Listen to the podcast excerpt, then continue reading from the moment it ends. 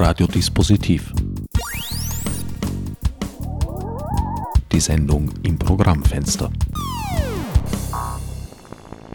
Willkommen bei Radiodispositiv. An den Mikrofonen begrüßen euch diesmal neben dem vorschriftsmäßigen Herbert Genauer Albert Eibel, Verleger aus Leidenschaft und Bestimmung, und Professor Johann Sonnleitner, seines Zeichens Professor für neuere deutsche Literatur. Was es genügt Literaturwissenschaftler. ja, ich fand das schon bemerkenswert, das, was wir letztes Mal geklärt haben, dass die neuere deutsche Literatur auch die Barockzeit umfasst. Irgendwann einmal wird sich wahrscheinlich ein Lehrstuhl für allerneueste deutsche Literatur abspalten und dann natürlich noch komparativ irgendwann einmal die vergleichenden neueren Literaturwissenschaften. Oder? Ist das? Äh, da bin ich ein bisschen pessimistisch. Ich glaube, die Germanistik ist wie alle anderen Philologien ein rekretierendes Fach aufgrund von Sparsamkeitsgründen. Und äh, die Ausbildung für Lehrer an Universitäten wird im Fachbereich massiv zurückgefahren. Also das, was heutzutage zählt, ist irgendwie diese Kompetenzorientierung, Didaktik, Pädagogik. Und was dann irgendwie übrig bleibt, ist ein literaturwissenschaftlicher Minimalismus, der irgendwie bis zum Baccalaureatstudium geführt wird. Ja. Demgegenüber steht allerdings eine äh, rapide wachsende Publikationsanzahl im Bereich deutschsprachige Literatur. Das ist jetzt die Frage, worauf Sie sich genau beziehen. Äh, der Kollege Eibel äh, weiß da sicher besser und genauer Bescheid. Es wird ungemein viel an Gegenwartsliteratur veröffentlicht, gedruckt, rezipiert, rezensiert, gelesen, geschrieben, gefördert und so weiter. Also das ist durchaus ein, ein stabil, stabil oder auch wachsender Bereich, während eben ich doch den, zunehmend den Eindruck gewinne, dass eben im universitären Bereich äh, immer mehr der Sparstift äh, in diesen Bereichen äh, zu greifen beginnt. Also einem wachsenden Forschungsgegenstand stehen leider rückgängige Forschungen gegenüber. Ja, ich glaube, so muss man das mit Bedauern sehen. Auch einer der Punkte, wo die Hoffnung auf einem Turnaround läge. Albert, du hast dich der Wiederentdeckung vergessener Bücher verschrieben, wie dein Verlag schon programmatisch im Titel heißt, das vergessene Buch. Diesmal ist es abermals, muss man sagen, Maria Lazar, die wiederentdeckt wurde. Das ist bereits der dritte Band, der bei dir im Verlag erschienen ist. Ja, das ist der dritte Band, weil wir jetzt noch eins draufsetzen haben wollten. Die ersten beiden Romane, Die Vergiftung und Die Eingeborenen von Maria Blut 2014 und 2015 verlegt, haben ja schon ein gewisses Medienecho kreiert. Also die Autorin, die vorher vollkommen unbekannt war, ähm, ist nicht in Kanon aufgegangen, aber sie wurde zumindest wahrgenommen und jetzt wollten wir halt Maria Lazars Hauptwerk oder eins ihrer Hauptwerke verlegen, Leben verboten, der wohl rasanteste Roman von ihr. Und das hat jetzt doch wirklich zu einer Wende geführt nochmal. Es gab nochmal unglaublich viel positives Medienecho. Es gab ähm, starke Verkäufe. Also das ist, hat sich mittlerweile wirklich zu einem Österreich-Bestseller entwickelt. Und das ist natürlich für den Verlag, für den kleinen Verlag sehr erfreulich, für uns beide natürlich, für Herrn Professor Sonnleitner und für mich, die wirklich beide maßgeblich an dieser Wiederentdeckung beteiligt waren. Und jetzt ist zu hoffen, dass man natürlich noch aus dem Nachlass andere Romane und Theaterstücke ausgräbt und auch verlegt. Ergänzend möchte ich sagen, die Publikation der ersten beiden Romane hat eben dazu geführt, dass äh, ungefähr nach 30 Jahren wieder ein Zugang, ein indirekter zum Nachlass der Maria Lazar gefunden wurde, und zwar über einen entfernten Wiener Verwandten, äh, den Herrn Markus Özelt. Äh, wenn es diese beiden ersten Romane, Die Eingeborenen und Die Vergiftung, nicht gegeben hätte, dann wäre eben zu befürchten gewesen, äh, dass dieser Roman, äh, dieser Nachlass in in der Nähe von London irgendwie einmal entsorgt wird oder überhaupt verschwindet, wie es eben bei, bei anderen immigrierten Autorinnen wie Herminia zu Müllen, die, die auch in England im Exil war, äh, passiert ist. Also da wurde dann irgendwann nach ihrem Tod alles entsorgt und weggeworfen. Auch das hätte passieren können und so gesehen äh, war unsere Arbeit ungemein wichtig für die österreichische Literatur, weil, und dazu werden wir kommen, eine Autorin wie Maria Lazar oder auch äh, Martha Karlweis ein wichtiger und prominenter Bestandteil der österreichischen Literatur der Zwischenkriegszeit und der Emigration sind. Noch dazu handelt es sich bei Leben verboten ja nicht um eine Neuauflage, sondern um eine deutschsprachige Erstausgabe. Ja, das ist das Besondere eben, weil die anderen Romane, die Vergiftung, die Eingeborenen von Maria Blut, die wurden schon einmal verlegt. Die Vergiftung von 1920 in einem kleinen Wiener Verlag, wahrscheinlich in einer kleinen Auflage von 300, 400 Stück, sodass nur noch die erste Ausgabe nicht mehr auffindbar ist. Die Eingeborenen von Maria Blut erst später in einer gekürzten Ausgabe 1958 in der DDR herausgegeben von der Schwester von Maria Lazar.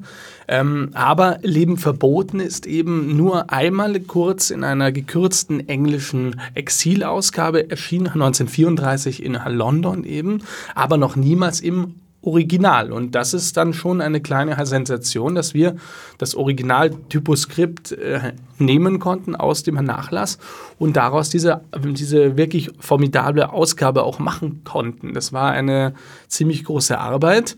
Aber die Arbeit hat sich gelohnt, würde ich sagen. Und nun können wir auf ein Werk blicken, das einfach eine Tiefenschärfe hat, aber auch in der Gegenwart durchaus aktuelle Züge. Ja. Aktuelle Züge, also ich möchte jetzt, ich glaube am Ende des Nachwortes schreibe ich, dass es eben eine bestürzende Aktualität hat, äh, dieses Buch. Man muss sich jetzt ein bisschen vor Augen halten, äh, also in den letzten sechs Monaten sind äh, bestimmte politische Debatten in Österreich durch dieses Corona-Phänomen vollkommen an den Rand gedrängt worden. Also diese täglichen Liederbuchaffären der FPÖ und äh, Postenschacher und Korruption und äh, auch physische Übergriffe, die es im Kontext dieser dieser äh, Regierung äh, 2017 bis 2019 gegeben hat, äh, das ist aus, aus, dem Blickwinkel der Öffentlichkeit äh, verschwunden. Und auf diese Zeit davor bezieht sich eben äh, diese Aktualität dieses Romans. Also äh, ein Wiederaufflammen, ein ein Aufkommen einer rechten, äh, politischen, auch asozialen, egoistischen politischen Kultur. Also das Stichwort Mitleid äh, äh, verschwindet aus der öffentlichen Debatte. Man muss sich daran gewöhnen, äh, hässliche Fotos von ertrunkenen Immigranten äh, zu sehen und sich daran zu gewöhnen. Ja? Und äh, genau diese Phänomene gesellschaftlicher Entsolidarisierung greift dieser Roman eben auch auf in einem anderen politischen Kontext der späten 20er und frühen 30er Jahre. Ja. Also äh, es gab damals in diesem Zeitraum eben auch Debatten der Reduktion des Arbeitslosengeldes, der Befristung des Arbeitslosengeldes. Also hier im Roman wird auch der Begriff der Aussteuerung, der Ausgesteuerte, verwendet. Eine jüngere Kollegin hat mich gefragt, was bedeutet denn das? Also aber das sind eben Phänomene, die uns heutzutage wieder beschäftigen müssen. Für den Fall, dass abermals jüngere KollegInnen zuhören, Aussteuerung war der Ausschluss von sämtlichen Unterstützungen, die dem heutigen Arbeitslosengeld entfernt ähnlich gesehen haben. Also das waren Menschen, die keinen Job mehr hatten und komplett auf sich gestellt waren. Die nach einer bestimmten Phase eben kein Arbeitslosengeld mehr bekommen haben und dann waren sie ausgesteuert. Das heißt, die staatliche Unterstützung ist dann vollkommen gestrichen worden und das muss man eben auch noch gekoppelt sehen mit einer äh, Wirtschaftspolitik, in der eben öffentliche Investitionen massiv äh, zurückgefahren wurden. Die einzige propagandistische Ausnahme ist der Bau der Höhenstraße dann gewesen. Äh, das heißt, äh, ich bin kein Wirtschaftswissenschaftler, aber was ich davon verstanden habe, das muss so funktioniert haben, dass eben äh, öffentliche Verschuldung reduziert worden ist und man dafür eben eine ungeheuer hohe Arbeitslosigkeit, wie wir sie jetzt im Corona-Kontext wieder haben, in Kauf genommen worden ist. Das ist ja auch der Hintergrund, vor dem Maria Lazars Roman Leben verboten spielt.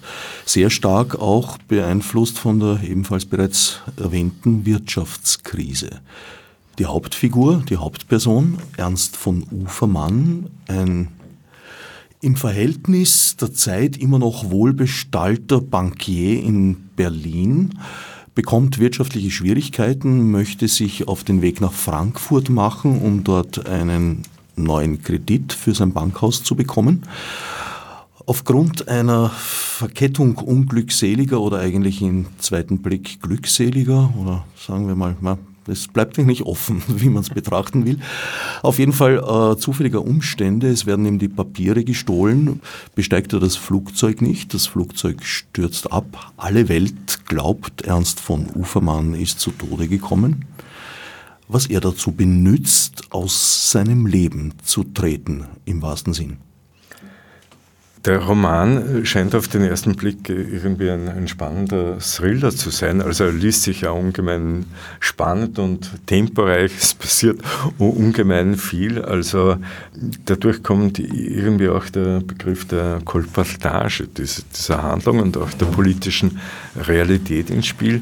Aber er ist äh, hinter dieser Oberfläche ungemein tiefgründig. Also es werden eben so, so Fragen der gesellschaftlichen Verfasstheit, Fragen der menschlichen Identität, auch äh, Fragen der sagen wir, des moralischen Verhaltens des Individuums in einem spezifisch ökonomisch-historischen Kontext gestellt.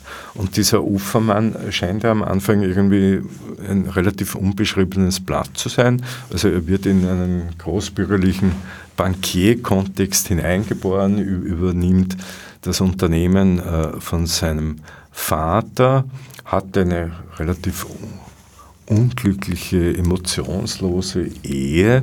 Also die Frau ist meistens irgendwie in Davos oder krank oder also man hat den Eindruck, die beiden Ehepartner versuchen sich voneinander fernzuhalten. Ufermann hat standesgemäß unter Anführungszeichen äh, auch eine Geliebte namens Lilo.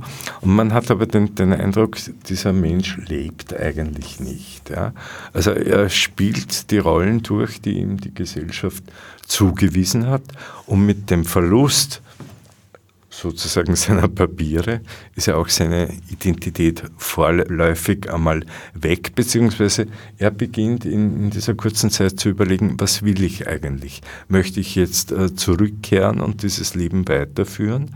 Und er entscheidet sich äh, für einen anderen Weg. Ja? Also er verabschiedet sich vorerst einmal von diesem Leben, kommt dann in einen etwas obskuren, äh, kleinkriminellen Berliner Kontext, der auch mit der politischen Bewegung des Nationalsozialismus zu tun hat, aber das erfährt man erst viel spät. Also da taucht irgendwie eine Gelegenheitsprostituierte auf, die mit ihm ins Kino geht, die macht ihn bekannt mit einem Boxer, der ihm dann äh, neue Papiere verspricht, also äh, neue Ausweise und ihn sozusagen als Gegenleistung äh, dazu auffordert, mit einem Bäckchen nach Wien zu reisen. Ja. Also es ist eine ungemein spannende Exposition, wo er auf äh, wenigen Dutzend Seiten ja, ich würde mal sagen, auch fundamentale Fragen des Lebens unter dem Firnis eines Krimis, eines Unterhaltungsromans äh, durchgespielt werden. Ja.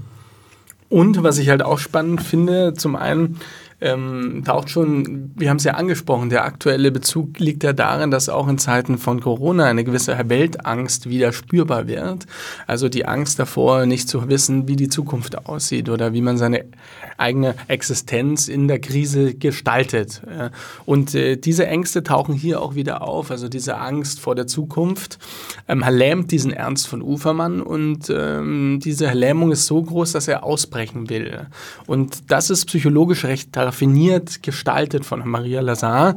Zum einen durch den inneren Monolog, der auch immer wieder auftaucht, ähm, zum anderen aber durch schnelle Schnitte, ähm, durch ähm, filmische Sequenzen. Ähm, es passiert, wie der Herr Professor Sonnleitner sagte, sehr viel in diesem Roman. Wir haben sehr viele Orte. Der erste Teil spielt in Berlin, der zweite, größere Teil des Romans spielt in Wien.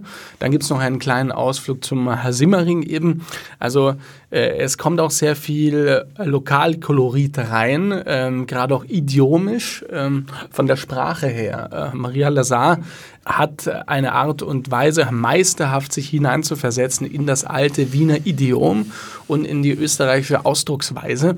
Und das macht diesen Roman sehr spannend. Ähm, auf der anderen Seite hat mich die Figur dieses Ernst von Ufermanns, der doch sehr glatt ist und sehr schwer zu durchdringen ist für den Leser, durchaus erinnert an eine andere große Figur der österreichischen Literatur, nämlich den Mann ohne Eigenschaften. Ne?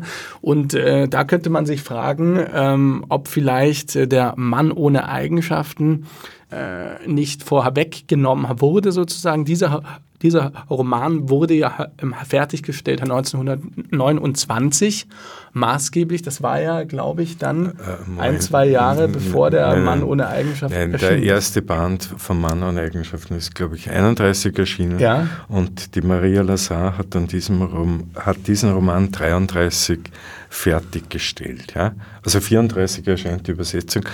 Das, das sind, beide Texte sind in etwa zeitgleich, mhm, mhm. ohne jeweilige Kenntnis des anderen äh, geschrieben worden. Ja. Aber das ist ja durchaus spannend.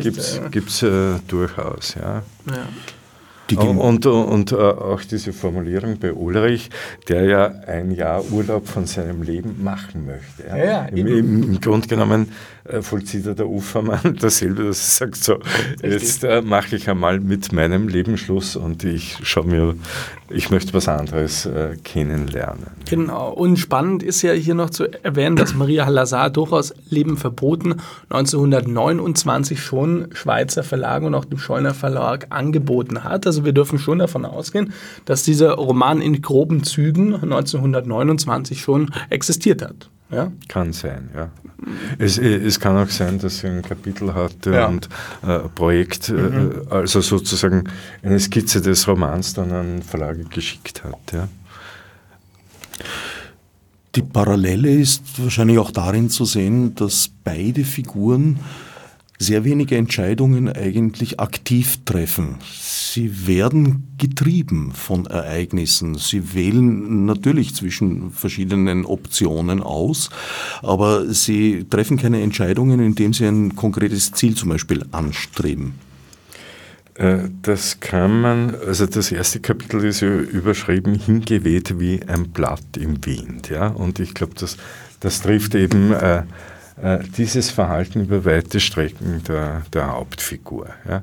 Aber man müsste vielleicht ein bisschen von diesem Ufermann weggehen und eben auch die Beobachtung anstellen, äh, dass der Roman, oh, ich würde sagen, ein ganzes Kollektiv an Helden vorweist. Er ist die Figur, die eben, sagen wir, Berliner Großstadtphänomene und Wiener Großstadtphänomene im Kontext der Nazifizierung vergleicht, wobei, und das ist, glaube ich, für Österreich besonders unangenehm, äh, wobei eben in der Berliner Szenerie der Nazismus eigentlich nur am Rande angesprochen wird. Ja. Hingegen steht eben diese Nazifizierung der Wiener Großstadt im Zentrum. Ja. Also diesen Unterschied kann man also ist nicht angenehm für österreichische Leser, aber äh, so ist es. Und ich glaube, Maria Lazar hat mit diesem Roman und dann auch mit den Eingeborenen von Maria Blut nachhaltig darauf hingewiesen, dass eben diese exkulpierende österreichische Erzählung, dass eben der Nationalsozialismus ein spezifisch preußisch-deutsches Phänomen wäre, äh, dass das nicht stimmen kann. Und sie widerlegt eben mit diesen beiden Romanen, die eine ungeheure, äh, ich würde mal sagen, Intimität zur historischen Realität aufweisen. Sie widerlegt das mit diesen beiden Texten. Das heißt, diese beiden Romane äh, räumen eben mit diesem Opfermythos, der dann ab 43 in Gang gesetzt worden ist, schon ein Jahrzehnt davor auf. Ja? Und ich kenne auch keine andere Autorin, keinen anderen Autor, der eben so nachhaltig diese narzisstische, völkische, klerikal-faschistische Kultur literarisch verarbeitet wie dieser Text. Josef Roth hat das in den frühen Romanen in den 20er Jahren gemacht, aber zu dem Zeitpunkt, als eben Lazar mit ihren Romanen auftritt, verabschiedet sich Josef Roth eben ein bisschen in den habsburgischen Mythos, also Radetzky-Marsch, dann sein letzter Roman Kapuzinergruft und so weiter. Ja. Naja, ist aber schon auch durchaus ein, wie soll ich sagen, ein, ein, ein Mythos durch eine sehr scharfe Brille beobachtet ja, ja. und kritisiert. In einem würde ich Ihnen jetzt widersprechen. Ich sehe in Ufermann keinen Helden, sondern eine Hauptfigur. Ja. Auch das eine Besonderheit. Ufermann ist gar nicht besonders sympathisch und von einem Helden weit entfernt. Äh, also unter Helden, ich hätte gemeint eben Protagonist, er ist die Figur, an der eben die Handlungsstränge zusammengezogen werden. Ja. Mhm. Also er ist sozusagen der personell der rote Faden im Text. Der Behandelte von ja, den ja. Handlungssträngen noch dazu. Vielleicht könnte man hier auch sagen, die Farblosigkeit oder die oberflächliche Charakterzeichnung dieses Ernst von Ufermann gibt ja auch eine sehr schöne Schablone ab für die Entwicklungen, für die größeren, die an ihm praktisch verhandelt werden. Also er ist sozusagen der rote Faden, äh, der die einzelnen Handlungsstränge aneinander bindet. Und ähm, Maria Lazar weist eben gerade durch diesen Nichthelden will sie eben auf die gröberen Verhältnisse abzielen. Also durch ähm, diese Zeichnung dieses Nichthelden ähm, ist die Aufmerksamkeit eher ähm, sehr viral verbreitet für den Leser auf äh, dem Narzissmus, der langsam aufsteigt, auf den wirtschaftlichen und politischen Entwicklungen. Und ähm, hätte sie einen spannenden, einen richtigen spannenden, ähm, diversifizierten Hauptcharakter sich ausgedacht, dann würde diese Handlung zu sehr darauf abzielen, auf seine persönliche persönliche Geschichte, aber sie will ja gerade auf die größeren Verhältnisse abheben. Ja? Mhm. Man, man, man, könnte vielleicht noch, weil ich erinnere mich, ein, ein Toderer, äh, Liebhaber sind. Man könnte bei Ufermann gegen Ende des Romans durchaus auch diesen Begriff der, der Menschwertung ins Spiel bringen. Ja? Er wird äh, sozusagen, er entfaltet sich zu einem humanen Wesen erst dann, als er eben auf der Straße hört, äh, Judah verrecke. Und damit beginnt eben seine Solidarisierung mit den Ausgesteuerten, mit den Arbeitslosen, mit den angefeindeten jüdischen Minderheiten, äh, mit den politischen Minderheiten, mit den Sozialdemokraten, mit den Kommunisten und so weiter. Ja? Das heißt, erst dann als er merkt, äh, welche Bedrohungsszenarien, welche tödliche Szenarien da in diesem Ausruf Judah verrecke drinnen stecken, erst dann merkt er, ich bin jetzt nicht mehr Ufermann. Ja? Also ganz am Ende gibt es ja die, diese kurze Szene, wo er mit einem äh, amerikanischen Versicherungsanwalt eben bestreitet, Ufermann zu sein, obwohl es äh, für alle, die dieser Frage nachgehen, ist er das, ist er das nicht, ist er der Edwin von Schmitz oder ist er der Ufermann, obwohl für die Beteiligten dann klar ist, er ist Ufermann, dann sagt er, nein, ich bin es nicht. Ja? Ich hätte eine kleine literaturhistorische Nebenfrage. Wann tritt denn dieser Topos des Antihelden als Hauptfigur in die neuere deutsche Literatur? Äh, naja, Auf diese Frage hätte ich mich ein bisschen vorbereiten müssen. Also wann beginnen sich Texte durchzusetzen? Ja, ich, ich würde sagen, ein, ein, ein, klarer Einschnitt ist, ist Berlin-Alexanderplatz. Ja? Das ist ein Großstadtroman, in dessen Zentrum eben äh, das Milieu der Berliner Großstadt äh, steht. Und auch hier haben wir das Phänomen, dass eben dieser Franz Bieberkopf sozusagen ja, ich würde mal sagen, der Faden ist, an, an dem die narrativen Rosenkranzperlen dann äh, aufgelistet werden. Ja. Also da steht eben, ich würde mal sagen, der Held des Alexanderplatzes ist ja schon durch den Titel die Stadt selber. Ja. Und ich bin in Gesprächen mit, mit anderen Leserinnen und Lesern, mit Freunden eben auch darauf hingewiesen worden, äh, dass sie bei der Lektüre äh, irgendwie sofort an diesen Roman äh, denken mussten. Ja.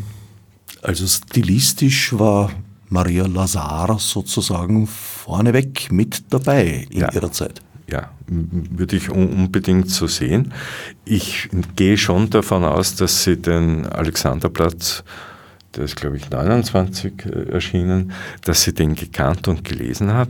Sie hat, also mit Dublin hat sie sich in einem anderen Kontext auseinandergesetzt, und zwar in den neuen deutschen Blättern in einer Exilzeitschrift, die ich äh, für, also diesen Artikel konnte ich fürs Nachwort nicht mehr einarbeiten, weil ich ihn das Buch Corona-bedingt nicht bekommen habe. Und erst vor äh, ein paar Wochen wurde das dann mir zugestellt. Äh, da kritisiert sie eben äh, Fragen jüdischer Identität, die Döblin in einem Buch, in einer Aufsatzsammlung entfaltet, wo eben Döblin genau diesen nationalistischen Jargon für die jüdische Identität in Anspruch nimmt, äh, der eben dann äh, bei dem Völkischen, bei den Nazis gang und, gang und gäbe war. Ja? Und da kritisiert sie sehr scharf äh, diese Diktion des Alfred Deblin. Also sie war, das ist der Beleg dafür, dass sie mit diesem Autor vertraut war, dass sie sich mit ihm auseinandergesetzt hat. Ja?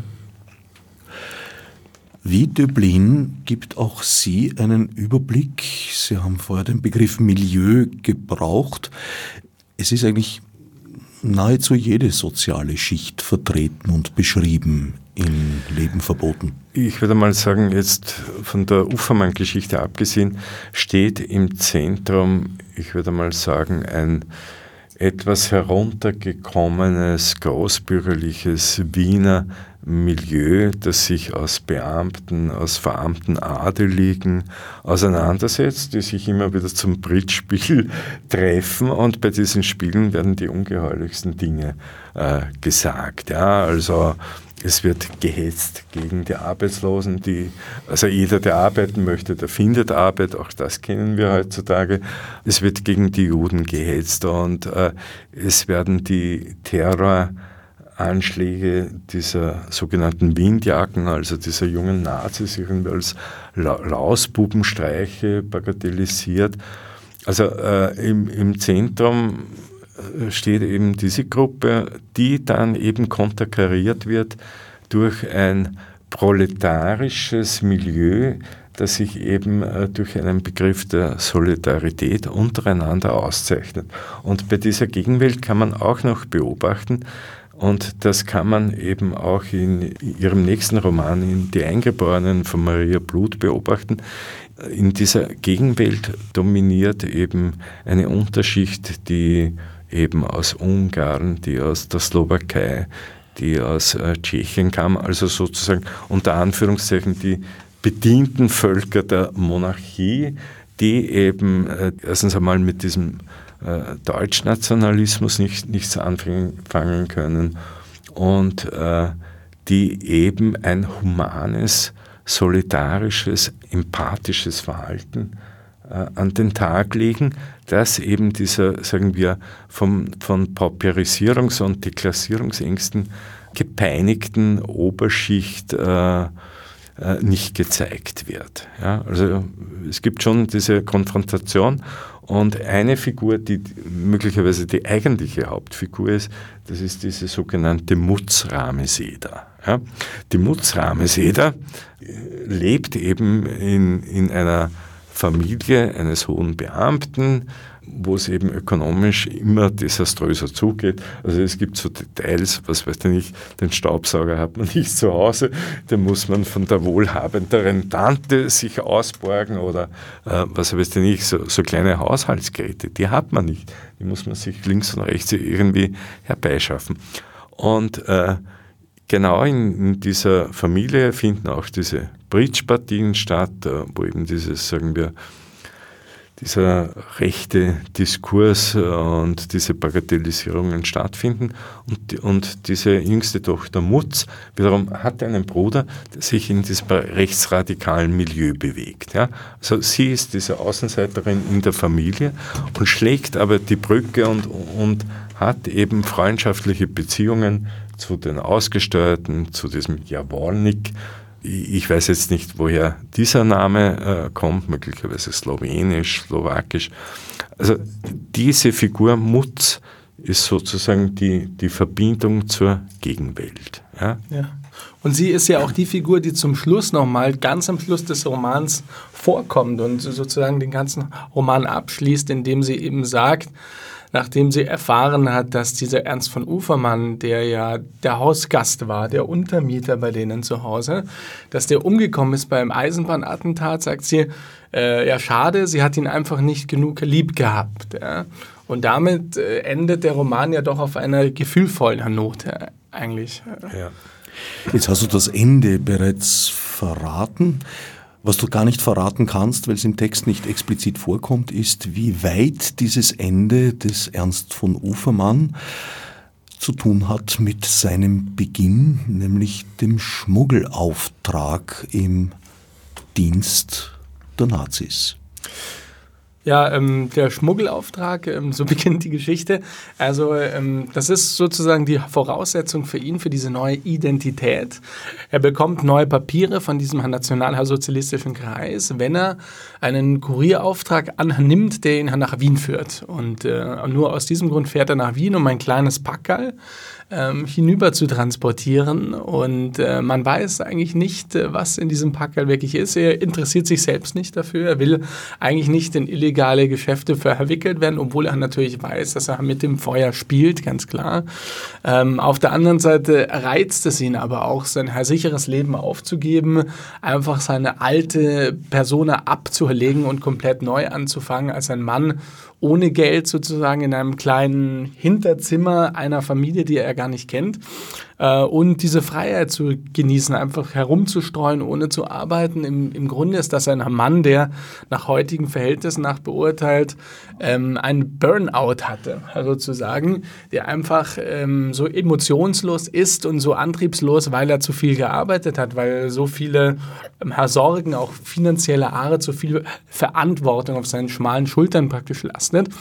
Und dort will er eben ausbrechen. Und äh, dieser Kurierauftrag, Maria Lazar spannt dann einen ziemlich kühnen Bogen, in dem sie andeutet, sage ich mal, dass ähm, genau dieses Packer, das er nach Wien gebracht hat, eine Bombe enthält, die dann benutzt wurde von diesem nationalsozialistischen Kreis für ein Attentat in Budapest, wo der Ernst von Ufermann dann zufällig hinfährt, um seine alte Identität zu beweisen. Ja andeutet, ist fast schon zu stark. Also ich, ich habe es jedenfalls so empfunden, dass dieser Bogen zwar möglich ist, aber es wird nicht explizit auf ihn hin. Richtig, es bleibt gewiesen. im Dunkeln, kann man sagen. Äh, es gibt so, also man weiß erst am Ende des Romans, in einem Nebensatz wird dann festgehalten, da war irgendwie Falschgeld äh, drinnen, um in Österreich die Inflation anzuheizen. Also irgendwie Falschgeld in Umlauf zu bringen, dass eben irgendwie finanzielle Probleme schon im Gefolge der Weltwirtschaftskrise, äh, also diese Aktion sollte eben dieses Phänomen der Destabilisierung äh, noch, noch einmal verschärfen. Und was eben zu diesem doch etwas überraschenden Tod des Ufermann betrifft, äh, fast bei allen, sagen wir, kriminellen Vorgängen in diesem Text stehen äh, reale Ereignisse dahinter. Also auch dieser Bombenanschlag auf den Expresszug Budapest-Wien, auch das ist wenige Jahre vorher passiert. Uh, unweit von Budapest hat ein ungarischer Verrückter, der in Wien gelebt hat, den Namen habe ich jetzt nicht parat, eben einen Zug bei einer Brücke in die Luft gesprengt. Es hat zwei Dutzend Tote gegeben, einen Haufen Verletzte. Ja. Und äh, wenn man eben so diese Kolportagegeschichten der Tageszeitungen in den späten 20er, frühen 30er Jahren durchschaut, äh, zum Beispiel dieser Universitätsterror der Rechten gegen jüdische und sozialdemokratische Studierende. Also der Vorfall am, am Anatomischen Institut, äh, könnte man sagen, äh, Maria Lazar hat sich die Berichte der Arbeiterzeitung genau angeschaut. Ich habe im Nachwort aus diesen Gründen diese Quellen auch ausführlicher äh, preisgegeben und, und ausführlich zitiert. Also der Roman hat ja auch diesen Charakter eines dokumentarischen Romans, muss man sagen, wo eben äh, historische Realien auf geschickte Weise in, in diesen fiktionalen Kontext des Kriminalromans integriert sind. Ja. Also man lernt, man lernt auch ungemein viel über diese Zeitgeschichte. Das heißt, das Erfundene ist eigentlich dann nicht erfunden, sondern das ist Realität.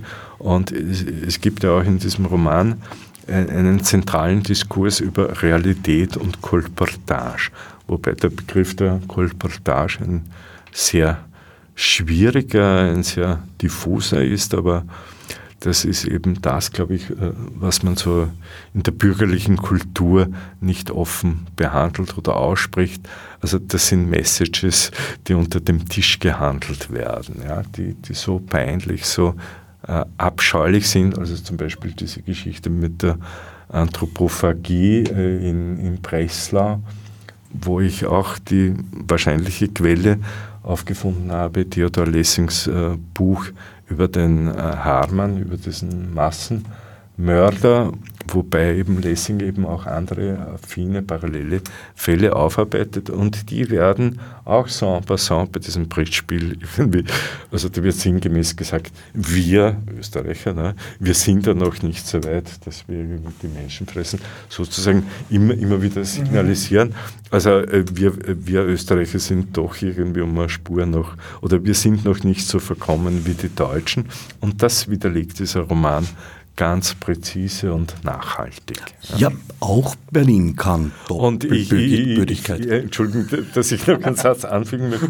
Möglicherweise wird dieser Roman deshalb mehr in Deutschland als in Österreich verkauft, aber das weiß Na, der Verleger vielleicht besser. Also so kann man es nicht sagen. Äh, der Hauptmarkt für diesen Roman ist dann doch Österreich und es haben sich auch mehr ähm, Exemplare innerhalb von Österreich verkauft, wenn ich es prozentual betrachte auf die Bevölkerung. Es ist ein viel kleinerer Lesermarkt, hier haben wir 8 Millionen Leute oder 9 Millionen, innerhalb von Deutschland 80 Millionen und es haben sich circa die Hälfte der Bücher in der Bundesrepublik verkauft, aber die Hälfte der Bücher auch hier und das ist für Österreich schon ziemlich viel und beachtlich. Also in Österreich kommt der Roman ziemlich gut an und ich bin natürlich froh über die gute Presse auch, die es bis jetzt gab.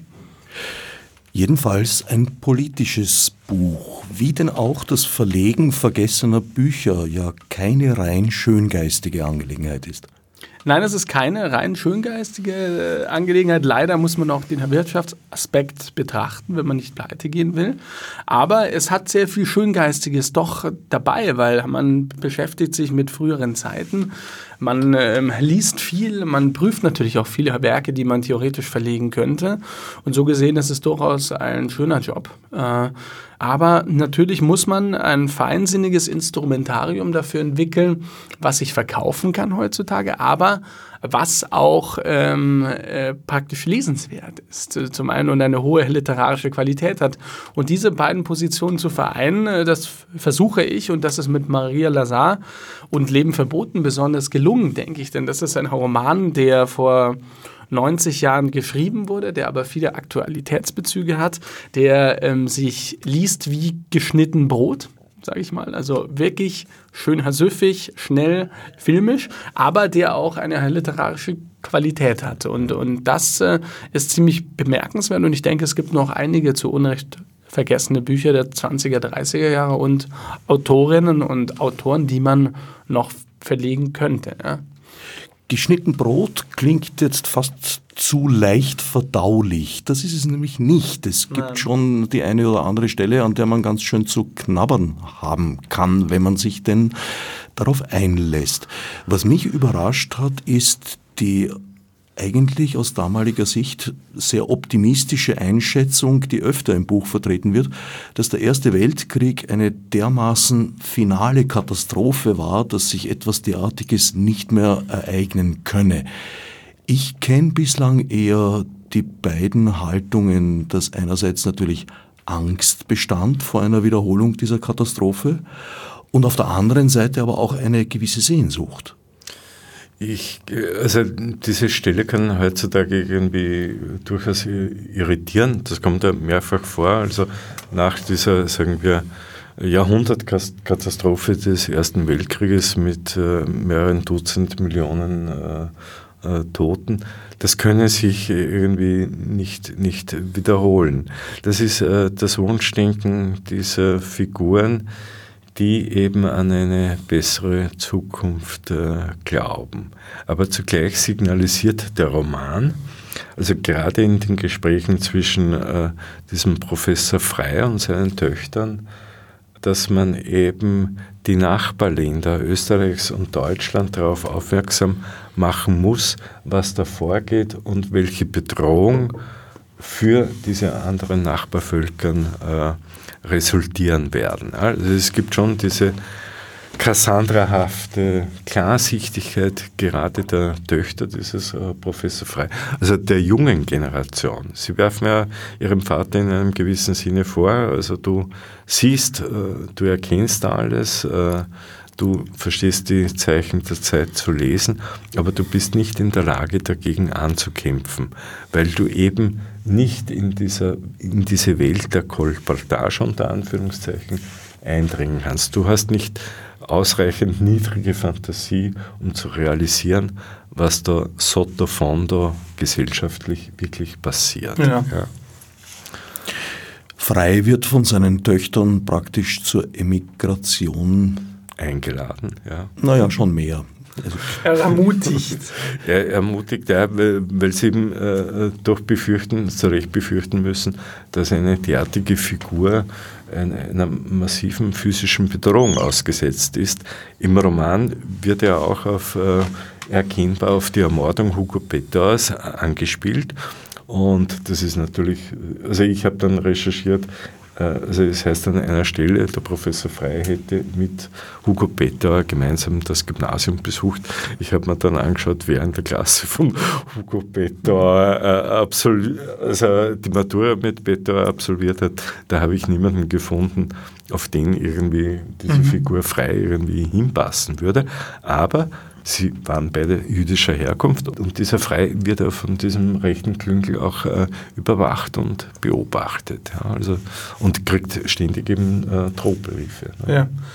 Dieser Frei ist ja auch eine, eine symptomatische Persönlichkeit an sich und äh, denke ich sehr hellsichtig gezeichnet, weil an der Figur wird ja auch verhandelt, wieso so viele Juden damals, die die Zeichen der Zeit ja durchaus erkennen konnten, ab 1934 spätestens, wieso die nicht emigriert sind. Äh, diese Freie ist eine hochintellektuelle Figur, ein Bildungsbürger allerersten Ranges sozusagen ein, ein wirklicher Gelehrter und ähm, auf der anderen Seite wieder so lebensfern und so wenig praktisch, dass er einfach sich nicht aufraffen kann, seine Bibliothek einzupacken und die Immigration zu wagen, weil bei ihm wird es ja nicht an finanziellen Dingen scheitern, und das ist eine Figur, die, die glaube ich, schon repräsentativ ist für viele damals, besonders auch für das jüdische intellektuelle Wien, äh, die einfach dann teilweise zu bequem waren oder zu lebensfern, um zu realisieren,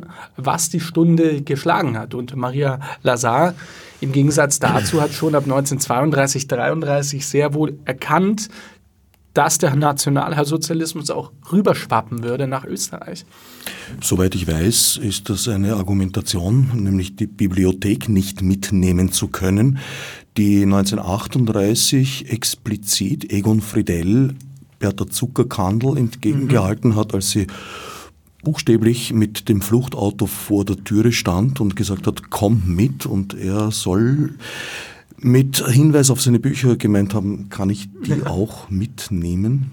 Ich glaube aber auch eine Rolle spielte, dass äh, Friedel durchaus sehr klarsichtig war und wusste, dass das wohl ein Ende haben wird, was da jetzt voraussichtlich auf Deutschland, Österreich und die Welt zukam. Äh, Aber ob er es noch erleben würde und vor allem, wie die Welt danach aussehen würde, dass in der eigentlich alles untergegangen ist, was sein Leben ausgemacht hat, das war ihm, glaube ich, sehr klar. Lazar und Friedel waren bekannt befreundet äh, über diesen äh, Salon der Eugenie Schwarzwald. Also dort, dort hat sich äh, diese prominente Runde eben, eben auch äh, getroffen. Ja.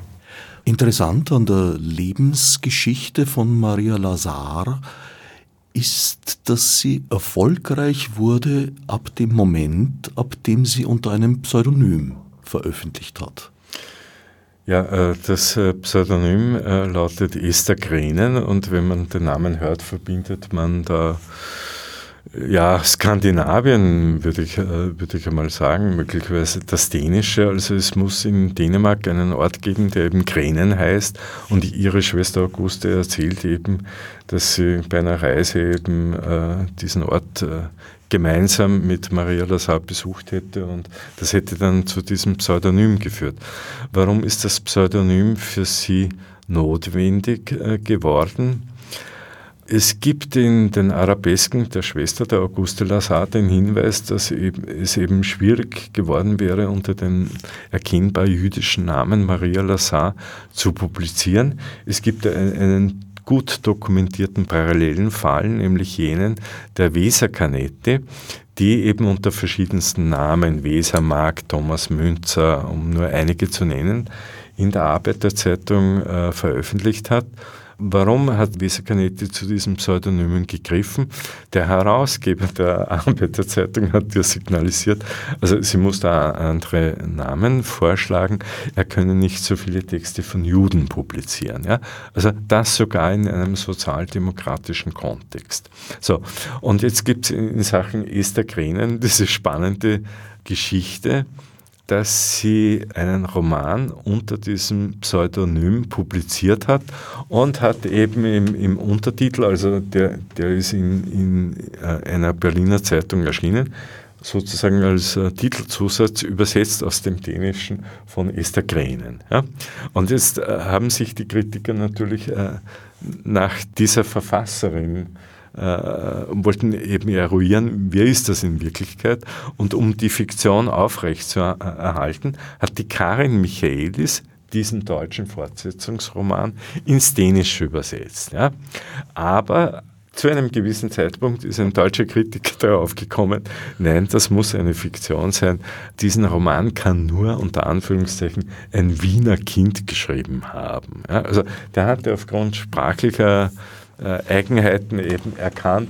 Das kann keine dänische Autorin sein, das kann kein, kein, keine deutsche Autorin sein, das muss eine österreichische ja. Autorin sein. Ich muss jetzt schmunzeln ein bisschen an Helmut Qualtinger und seinen Inuit-Dichter denken. Ja. Ja, ja, es ist auch, es ist auch so, dass sich dann die Kritiker natürlich und die Presse gefragt haben, ja, können wir auch mal mit der Autorin sprechen, weil der Roman ist ziemlich bekannt auch geworden und hat sich sehr, sehr gut verkauft. Es war Veritas verhexte genau. Stadt. Ja. Veritas verhexte Stadt, ein Zeitungsroman, ähm, der recht äh, schnellherlebig ist, aber, aber den man durchaus auch noch lesen kann. Und äh, dann haben sich die Kritiker eben gefragt und auch die Presse, ja, wie können wir da mal herankommen an diese dänische Autorin? Und Maria Lazar musste sich dann Ausflüchte einfallen lassen, wieso die Autorin jetzt nicht zu sprechen wäre, ja, weil sie krank ist, weil sie sich das Bein gebrochen hat, weil sie irgendwo in Schweden lebt und nicht auffindbar ist. Und das muss ziemlich witzig gewesen sein. Ja, und den, den nächsten Roman, der einen ähnlichen Zuschnitt hat, Der Fall Rist, ist auch in Dänemark äh, angesiedelt.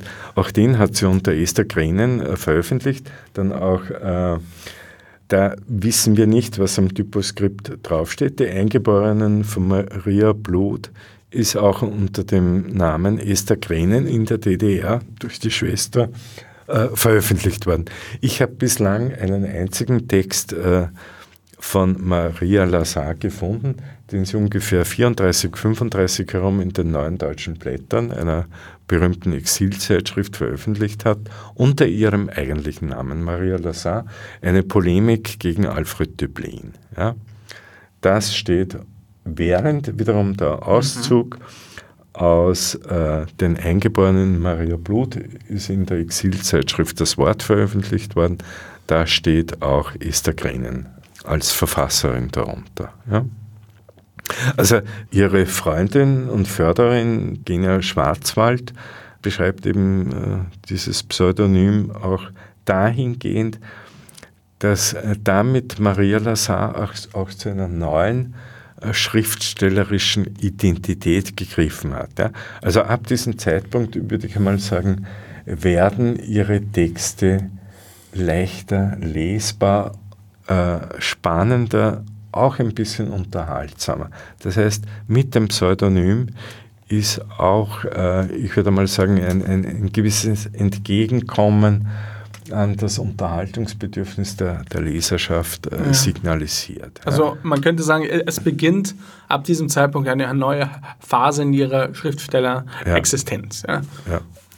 Ja. So, so könnte man das sehen. Und diese Janusköpfigkeit ihrer Arbeit kann man an Leben verboten wunderschön festmachen. Also hier, hier beginnt der Scheideweg sozusagen. Ja, und, und, was wir bislang auch noch nicht angeschnitten haben, Sie übernimmt, nachdem der Roman auf Deutsch nicht gedruckt worden ist, hat sie in Die Eingeborenen von Maria Blut einen erneuten Anlauf mit einer affinen Thematik. Allerdings geht es hier um das Aufkommen des Narzissmus in der österreichischen Provinz. Aber Figurenkonstellationen sozusagen. Es gibt auch diesen alten Juden, der ein bisschen der Sprachrohr der Autorin ist, der eben hellsichtig ist ja. und vor bedrohlichen Entwicklungen warnt. Der wiederum ist durchaus in Beziehung zu setzen mit der Figur des äh, Herrn Professor Frei in Leben verboten oder auch diese jungen, äh, engagierten und politisch hellsichtigen Frauen, die Tochter des ja. Arztes Lohmann, die äh, wiederum durchaus Affinitäten hier zu dieser Mutz Ramesi da aufweist. Also man könnte, und wenn sich Studierende finden, äh, spannende Diplomarbeiten zu Differenzen und Affinitäten ja. dieser beiden Texte machen. Ja. Und aus diesem Grund haben wir uns eben entschieden, die vergriffenen Romane, weil sowohl die Eingeborenen von Mariablut als auch die Vergiftung, da ist jeweils die Erstauflage, vergriffen aufgrund des großen Andrangs.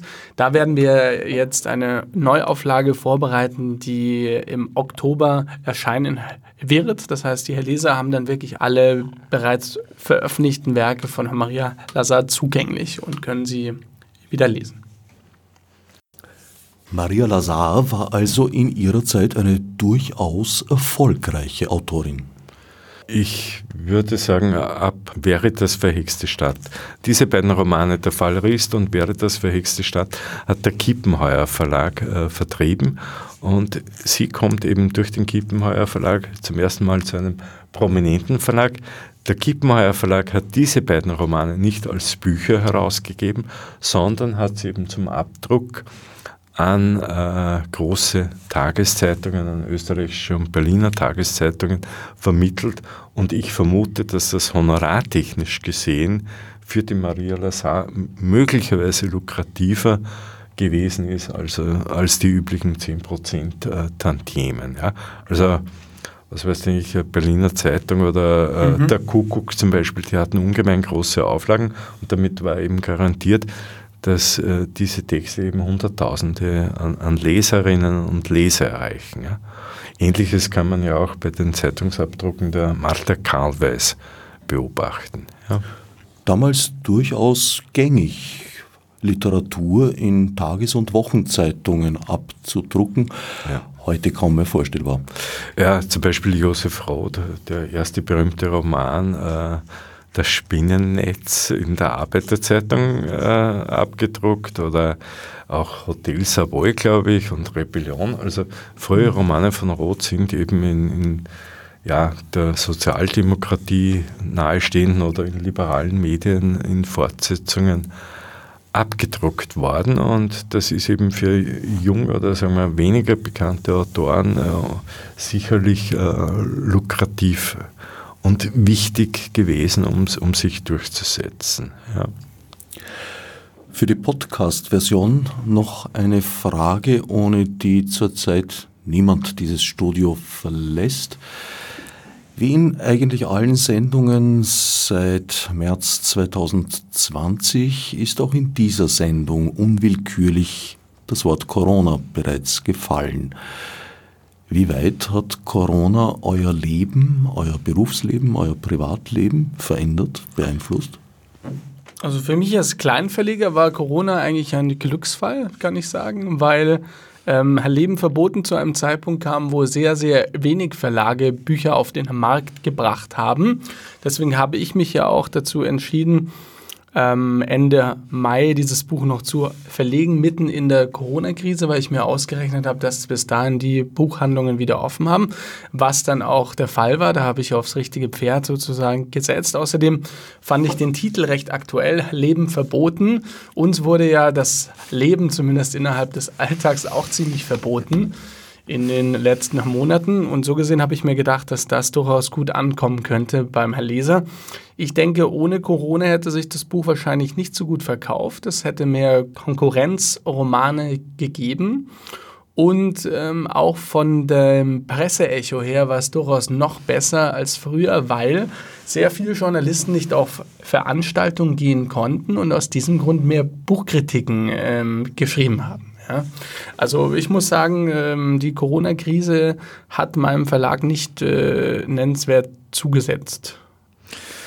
Also jetzt konkret auf das Buch bezogen waren vielleicht einmal zwei Wochen für die Herstellung nach Wort äh, Korrekturlesen einmal äh, günstig, weil man eben nach dem 16. März in der Universität Wien nicht irgendwie sofort gewusst hat, wie es weitergeht. Für mich als Hochschullehrer als Lehrender, der, der eben, für den eben der Kontakt mit den Studierenden, dieser tägliche Umgang, diese tägliche Auseinandersetzung äh, äh, ungemein wichtig und, und äh, auch erfrischend ist, äh, das war für mich eine Katastrophe. Ja, also sozusagen, ich hatte den Eindruck, das reale Leben ist einem virtuellen Leben gewichen mit Skype-Prüfungen, mit äh, Skype-Gesprächen. Äh, das hat mich ungemein bedrückt. Äh, dann kommt natürlich, kam noch dazu, dass eben auch ein, eine Tochter, die die erste Klasse Gymnasium besucht, dann zu Hause war. Also das ist dann äh, auch eine zusätzliche psychische Belastung, weil natürlich auch Kinder ungemein äh, verängstigt äh, worden sind. Wir sowieso. Na, also ich erinnere, und da beziehe ich mich wieder auf die Universität Wien, die damit zu tun hat, an die Äußerung von, äh, vom Bundeskanzler, der gemeint hat, wir werden bald jeder jemanden mhm. kennen, der an Corona stirbt. Und in den letzten Wochen sind ja eben auch diese ist ja auch dann in der Presse referiert worden, wie diese äh, Äußerungen zustande gekommen sind. Und dahinter stecken eben äh, Mathematiker der Wiener Universität, einschließlich des Rektors äh, Herr Engel, der an diesen Fehldiagnosen, die weitreichende Folgen für das Leben in Österreich hatten, involviert gewesen ist. Und das erklärt mir, auch diese äh, überfallsartige Schließung der Universität Wien. Also wir haben an, ich weiß jetzt nicht mehr genau den Tag, was ein Dienstag oder Mittwoch, äh, wurde uns äh, kommuniziert, ab morgen dürfte die Universität nicht mehr betreten. Jeder meiner Kolleginnen und Kollegen, mich eingeschlossen, hatten in der Universität Bücher, schriftliche Arbeiten liegen. Ich hatte am Uni-PC mehrere vorbereitete Gutachten zu Diplomarbeiten liegen und ich hatte keinen Zugang zu diesen Arbeitsunterlagen und Materialien. Also vernünftig macht man das, glaube ich, so, dass man sagt, äh, dass man einen Tag Zeit gibt Klar. und allen äh, signalisiert, besorgt euch die Bücher. Man hätte das auch so steuern können, dass man sagt, was weiß ich nicht, Buchstabe A bis D geht von 9 bis 11 Uhr in die Uni, Buchstabe D mhm. bis, bis H, meinetwegen von 11 bis 15, damit eben dieser, sagen wir, mhm. die personelle Zirkulation in diesem riesigen Gebäude der Hauptuniversität irgendwie auch gesteuert werden kann. Diese Überlegungen sind äh, vom Rektorat eben nicht angestellt worden und ich muss gestehen, äh, die Universitätsleitung hat meines Erachtens eben fatale Entscheidungen auch getroffen, wobei mir natürlich klar ist, im Nachhinein ist man immer klüger, aber äh, man hätte diese Dinge auch vernünftiger lösen können. Ja.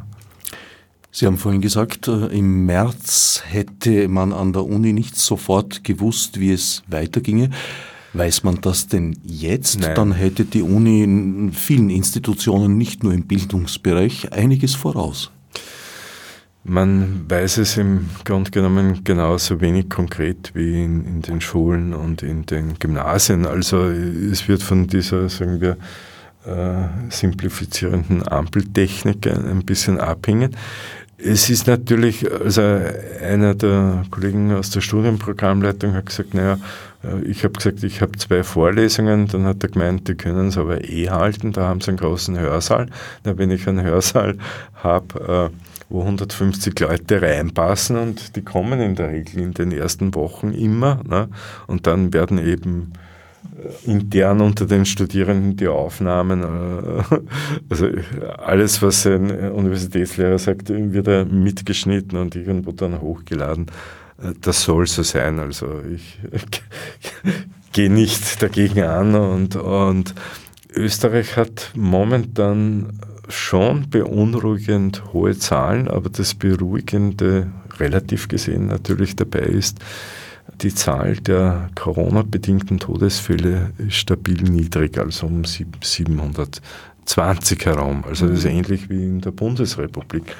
Äh, man liest natürlich und äh, sehr, sehr widersprüchliche Äußerungen auch über die Zuverlässigkeit dieser PCR-Tests. Äh, ich bin kein, kein Chemiker, ich bin kein Mediziner, ich muss das glauben, was eben meinem Empfinden nach eben seriöse Wissenschaftler zu diesem Punkt sagen und da gibt es eben auch diese Uneinigkeit. Ja, also die allerdings jetzt natürlich äh, die Grundlage jeder Wissenschaft ist. Ja.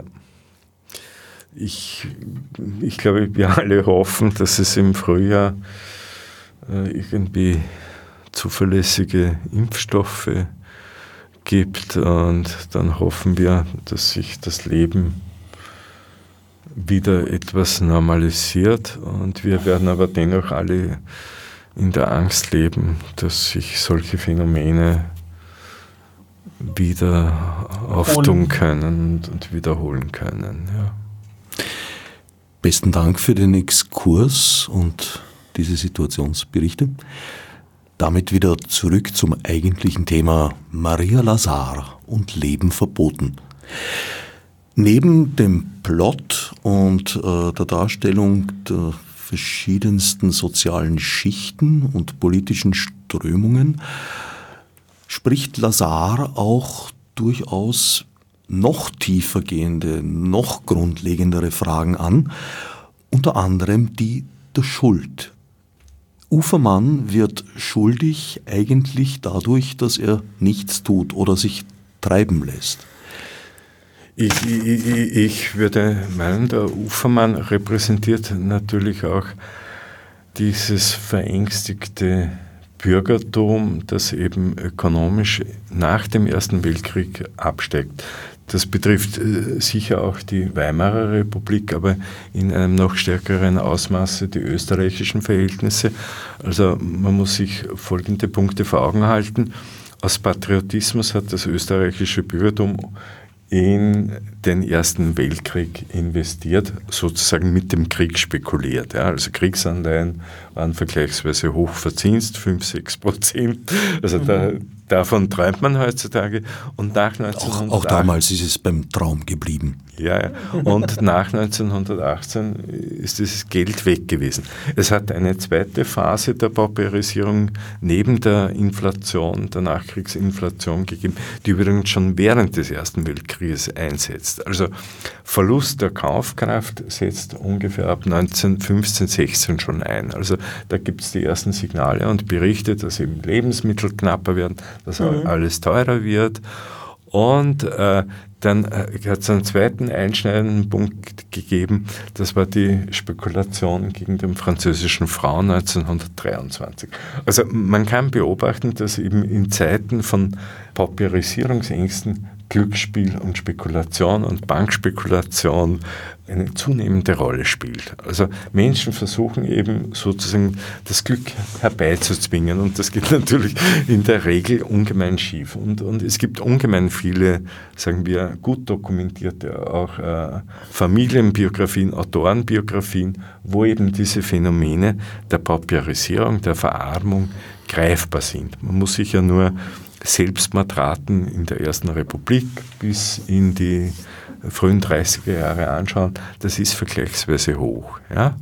Das heißt. Äh, hier hier gibt es ja auch, wenn ich vielleicht kurz einhaken kann, hier gibt es ja auch die Parallele zu Martha Karlweis, die äh, wir auch verlegt haben, äh, zu Schwindel zum Beispiel. Also es hier treten wirklich zwei Autorinnen auf, die sich auch des Kleinbürgertums annehmen und auch diese Ängste und Unsicherheiten, die dieses Kleinbürgertum auszeichnen nach der Weltwirtschaftskrise oder im Zuge der Weltwirtschaftskrise, durchaus hellsichtig porträtieren. Also da könnte man vielleicht den Bogen spannen und, und sagen, dass, äh, dass diese Romane auch wirklich verbindet. Ja, also im Schwindel und in Leben verboten gibt es zum Teil ähnliche Milieus, ja, die sagen wir, äh, Martha Karlweis in Schwindel satirisch noch einmal ein bisschen schärfer darstellt, aber es ist ganz interessant, dass eben, sagen wir, ideologisch durch unterschiedliche Autorinnen zu ähnlichen Befunden kommen. Ja.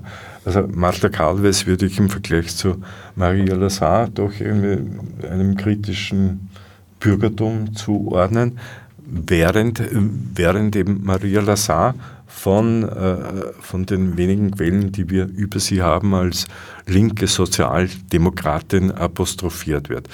Und da äh, zum Beispiel äh, in, in, der Ästhetik des Widerstands von Peter Weiß taucht er an drei Stellen die Maria Lazar als reale Figur auf. Und eine Stelle, die mich ungemein beeindruckt hat und ich hätte wir haben auch überlegt, ob wir das sozusagen als Werbetext auf der Rückseite abdrucken. Ihre Auseinandersetzung mit äh, ideologischer Auseinandersetzung mit Bert Brecht, Brecht der Kommunist und Maria Lazar, die, sagen wir, etwas bodenständigere äh, mit realpolitischen Verhältnissen vertraute österreichische Sozialdemokratin. Ja. Die geraten sich einander an einer politischen Nebenfront ungemein in die Haare und Peter Weiß erinnert daran. Ja? Und alle äh, Germanisten meiner Generation haben die Ästhetik des Widerstands einmal in den 80er Jahren gelesen, aber es ist keine Erinnerung an diese, sagen wir, beeindruckende Figur. Niemand hat sich gefragt, ist das eine mhm. erfundene Figur oder wer steckt denn da dahinter? Ja? Mir war der Name Maria Lazar irgendwo undeutlich ein Begriff. Der Hinweis auf Peter Weiß und die Ästhetik des Widerstandes ist ein guter Tipp. Das könnte möglicherweise die Quelle gewesen sein. Weil als sie wiederentdeckt wurde, einerseits von dir, Albert, und dem Verlag Das Vergessene Buch, Andererseits aber auch vor einem Jahr fast am Burgtheater bzw. Akademietheater, wo der Henker aufgeführt wurde, ein Stück übrigens, in dem die Schuldfrage noch mehr im Zentrum steht, also eigentlich überhaupt im Zentrum verhandelt wird. Mir war der Name Maria Lazar irgendwie, wie gesagt, so schemenhaft durchaus vertraut, ohne dass ich sagen konnte, womit ich es in Zusammenhang bringen soll.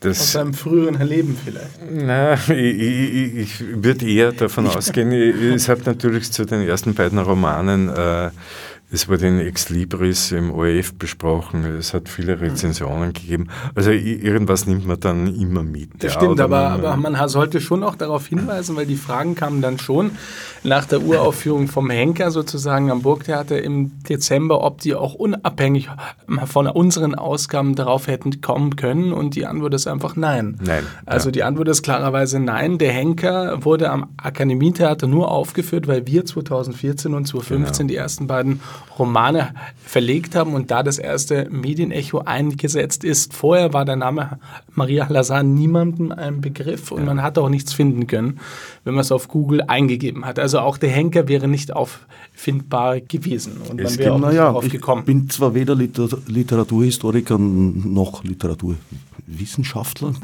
und der Generation gehöre ich auch nicht so wirklich an, aber ich habe dennoch Peter Weiß und die Ästhetik ja. des Widerstandes unter anderem gelesen und was natürlich auch möglich ist, ich habe ziemlich viel Egon Friedel gelesen und kann schon sein, dass er sie auch irgendwo erwähnt hat. Ich habe nichts gefunden das, bei Friedel. Sie haben nichts gefunden. Also, ich werde das prüfen bis also zur nächsten Sendung. Im, Im, Kontext Friedel gibt es äh, zu, zu, äh, zur Schwarzwaldschule, äh, da, da gibt es schon Texte, aber namentlich äh, kommt Maria Lazar nirgendwo vor. Also wie ich begonnen habe, äh, also wie ich Herr Eibel zu mir gekommen ist und gesagt hat, ich würde gern die Vergiftung verlegen, schreiben Sie ein Nachwort, ja oder nein, äh, dann äh, bin ich irgendwie äh, schon sehr verlegen gewesen, um zumindest ansatzweise die Biografie rekonstruieren zu können. Es gibt diesen großartigen Aufsatz von der Birgit Nielsen, einer dänischen Literaturwissenschaftlerin, und das war irgendwie die einzige Quelle. Und ich, ich habe mir gedacht, naja,